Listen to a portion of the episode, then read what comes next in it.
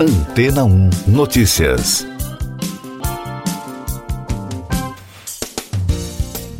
Bom dia.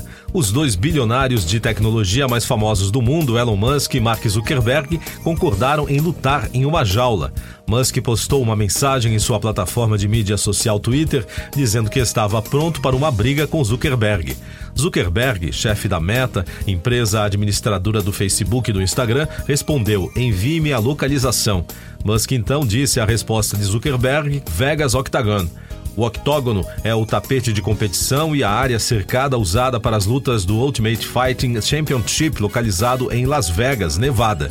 Musk, que completa 52 anos no final deste mês, também tuitou: Eu tenho essa grande jogada que chamo de amorça, onde apenas deito em cima do meu oponente e não faço nada.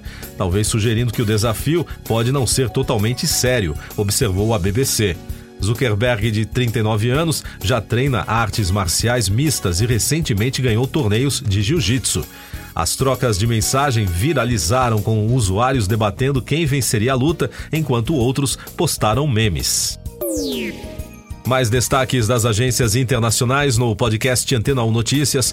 A Guarda Costeira dos Estados Unidos anunciou que a descoberta de partes do submersível desaparecido no Oceano Atlântico após a expedição para ver os destroços do Titanic indica que a embarcação implodiu, causando a morte de todos os tripulantes. A empresa Ocean Gate confirmou que todos morreram.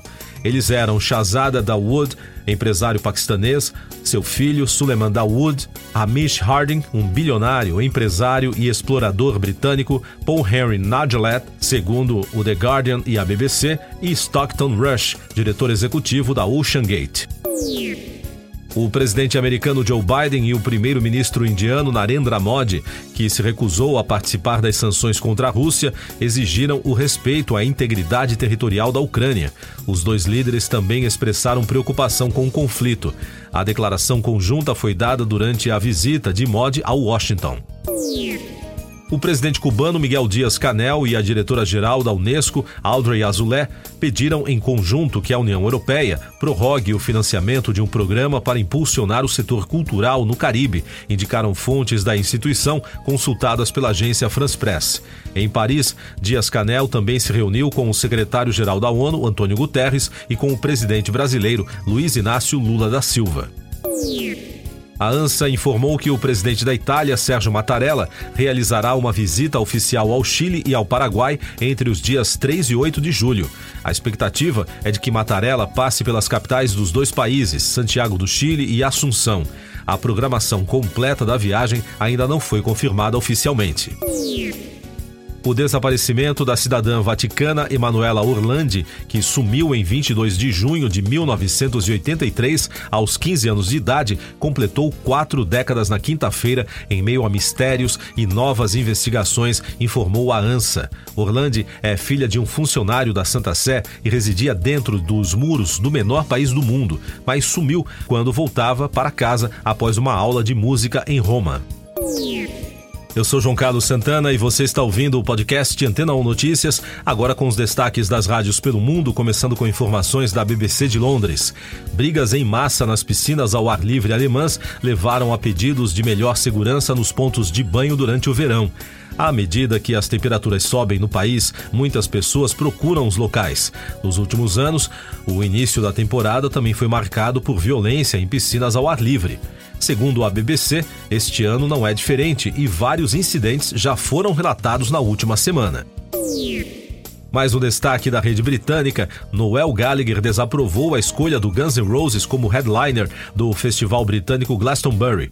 De acordo com a Louder Sound, o ex-Oasis reclamou da decisão para o jornal britânico Daily Star, alegando que a escolha beirava a insanidade. Segundo o músico, quando você pensa em todos os grandes artistas britânicos que lançaram álbuns recentemente, ter o Guns como artista principal do sábado é loucura.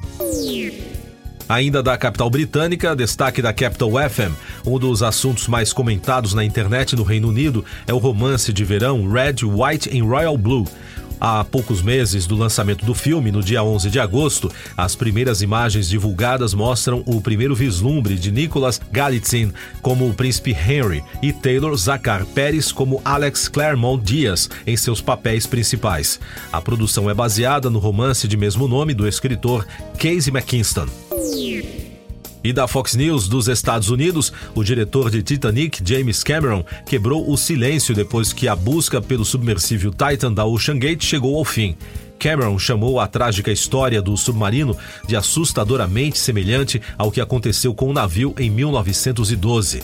A ABC News, Cameron contou que fez 33 mergulhos ao local onde está o Titanic.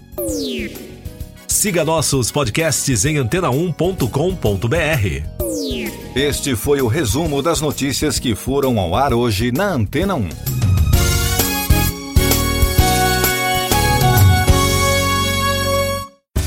Depois de tanto conteúdo legal, que tal se hidratar com água rocha branca? O consumo regular de água durante o dia traz benefícios para a saúde, como, por exemplo, manter a pele bonita e hidratada. Rocha Branca, da fonte direto para a sua. Depois de tanto conteúdo legal, que tal se hidratar com água rocha branca?